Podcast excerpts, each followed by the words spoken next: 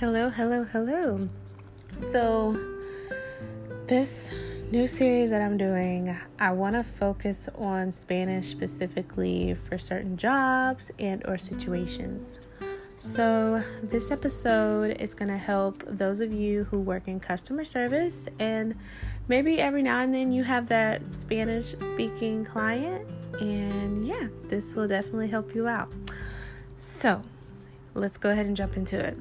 So, of course, the thing that everyone knows you get a call, you're working, you answer it, and the person is Spanish speaking. You say, Hola.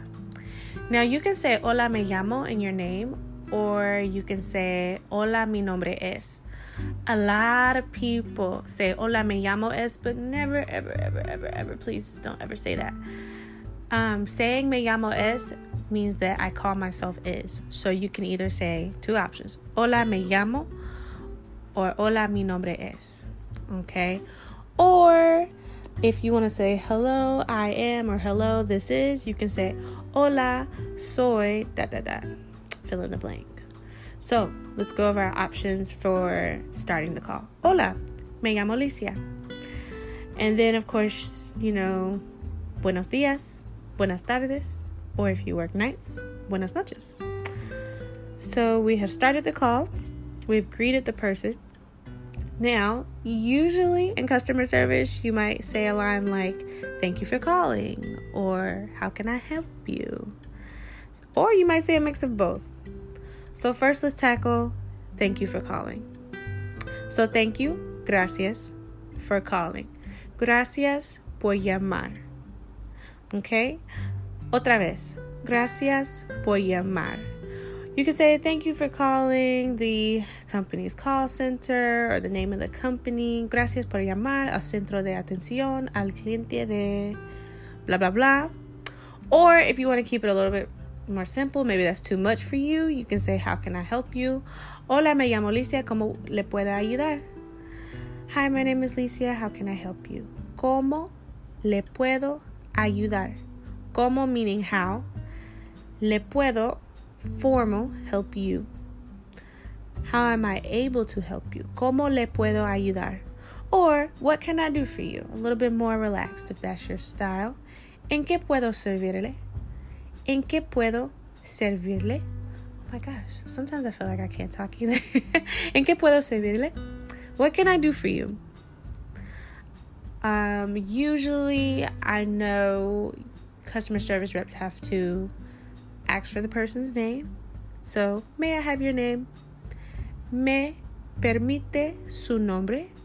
May I have your name? Me permite su nombre? And notice that we're using su and not tu because we want to keep it formal. Um, since we're speaking over the phone but in a business manner, we want to use su and not tu.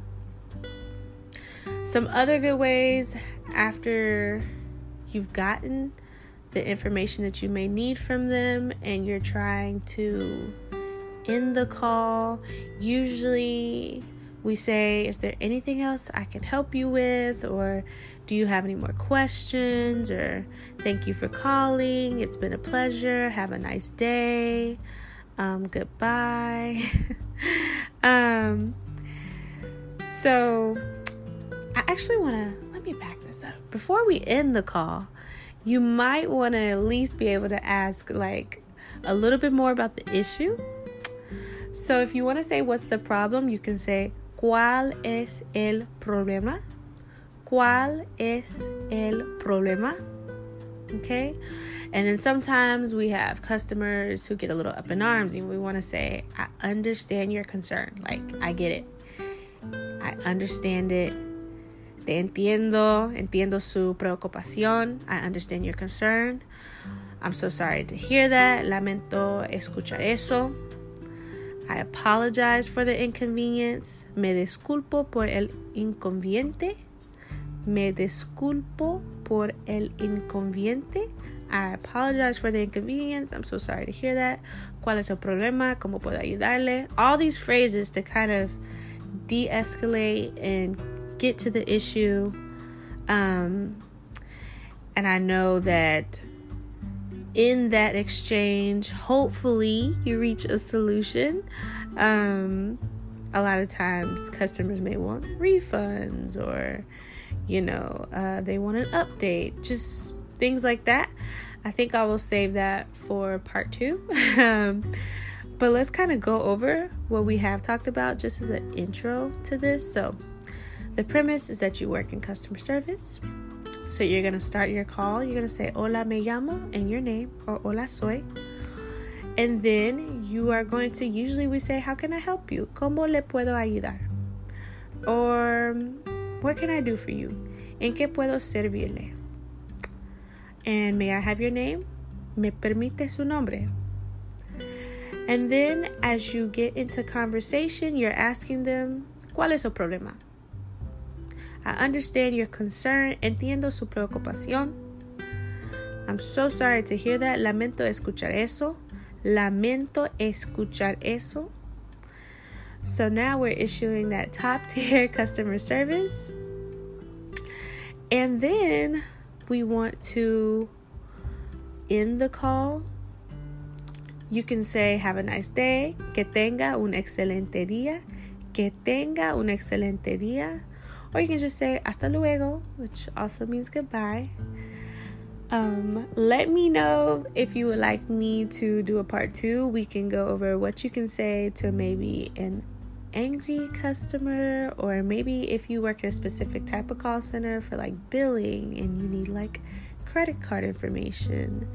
Um, just more vocabulary and more things that we can talk about and utilize, and more words in Spanish that you can use at your daily customer service job.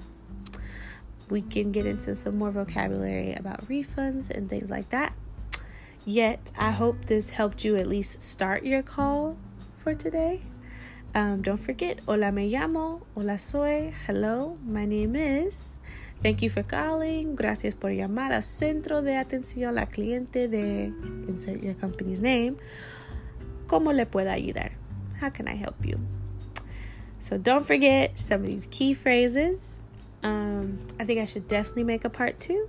And thank you for listening.